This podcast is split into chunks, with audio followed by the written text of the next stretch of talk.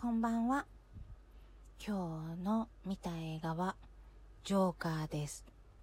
もうこれは言わずと知れたジョーカーです。見た感想は、もう、ああ、世の中こうだよね。もう、これは間違ってないって思いました。ジョーカー、主役のホアキン・フェニックス。私、ホアキン・フェニックスのこう見た目がですね、あんまり好きではないんですよ。ちょっとこう、怖い感じがするんですよね。彼の、なんだろう、よくこう、映画雑誌とかで出てる普段の姿もあんまりこう得意じゃない分野の見た目の人。正直私もね、人のことを言える立場じゃないんですけど、ちょっとこう、怖い感じの人っているじゃないですか。それをこう、ホアキンさんには感じてしまっていて、ちょっと他の映画とかも、ホアキンさんが出てると、こう、躊躇してしまうみたいな、そんな感じです。でですね、ホアキンさんが苦手な上に、バットマンシリーズ全部見たんですけど、ジョーカーがもう初代からずっと苦手なんですよ。あの、スーサイドのジョーカーも苦手だったし、そもそもの、あの、ジャック・ニコルソンさんが怖かった。ちっちゃい時ものすごく怖くて、もうジョーカーすごい怖い、ジョーカーイコールピエロみたいな、もう、うん、私の中で本当にジョーカーってすごい怖い悪役っていう風になっていたんですね。で、もしこのジョーカー、本当にネタバレはしたくないので、ただ本当に、もうとりあえず見てみてくださいっていう風なことしか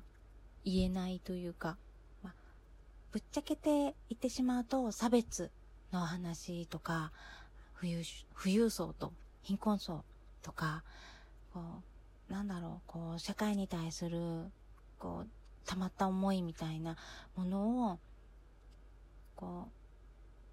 それを人々がどう思ったかどう思うか、自分の主観で人はどういうふうに動くのかみたいな、そういうことが、こう、ずっとその映画の時間に流れている感じなんですよね。ちょっと私の、まあ、主観的な感じで、ジョーカーってじゃあ、最初はいい人だったんだよね、みたいな、ちょっとネタバレなんですけど、まあ、なんだろう、評論とか、映画のコメントとかを見ると、最初いい人だったのに、みたいな、なぜジョーカーになっちゃった、みたいな風に書いてあったんですけど、私は、このジョーカーを見て、ジョーカーはもともとジョーカーだったんだよっていう風に思ったんですよ。そう、最初から見ててとてもいい人とは思えないし、やっぱり屈折してしまってるし、じゃあでも、もうもっともっともっとちっちゃい時にジョーカーはどうだったんだろうっていうふうに思えば、生まれ落ちた瞬間っていうのは悪でもなく、まあ善でもないっていう、まあ本当に真っ白な状態だったんだよねっていうふうに思いました。本当に人っていうのは、こう出会う人、環境とかで自分をこう自己形成していっていく。まあ、その中で自分のその体力とか、まあ、その、なんて言うんだろう、疾患とかそういうところもあると思うんですけど、うーん、そう、とてもその環境っていうのは重要なんだなって思う映画でした。もしこの映画を見て、見たことないとかっていう人で、アマプラとかで見た方は、もうぜひぜひ私どうだったっていう風に聞きたいです。もう、なんだろう。そうそう。ボヘミアン・ラプソディを見たときに、会社の仲いい男の子に、もう私すっごい感動して、もうフレディって愛の人だよねっていう風に話したら、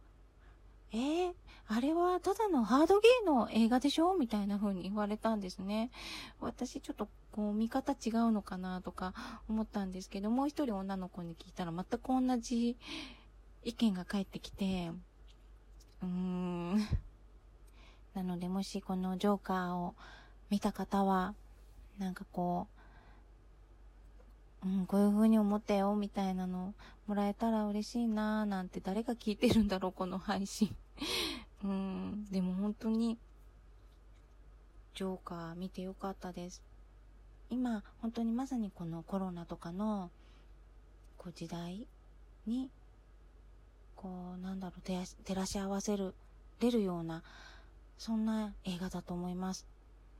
ちょっと今回はおしゃべりが過ぎてしまいましたが、もうぜひぜひ見てください。本当にその、高評価の映画だったっていうのは本当に見てよくわかると思います。ちょっと怖いですけどね。お子さんとはあんまり見ない方がいいかもしれない。今日も聞いてくれた方は長々お付き合いいただいてありがとうございます。ね、毎日皆さん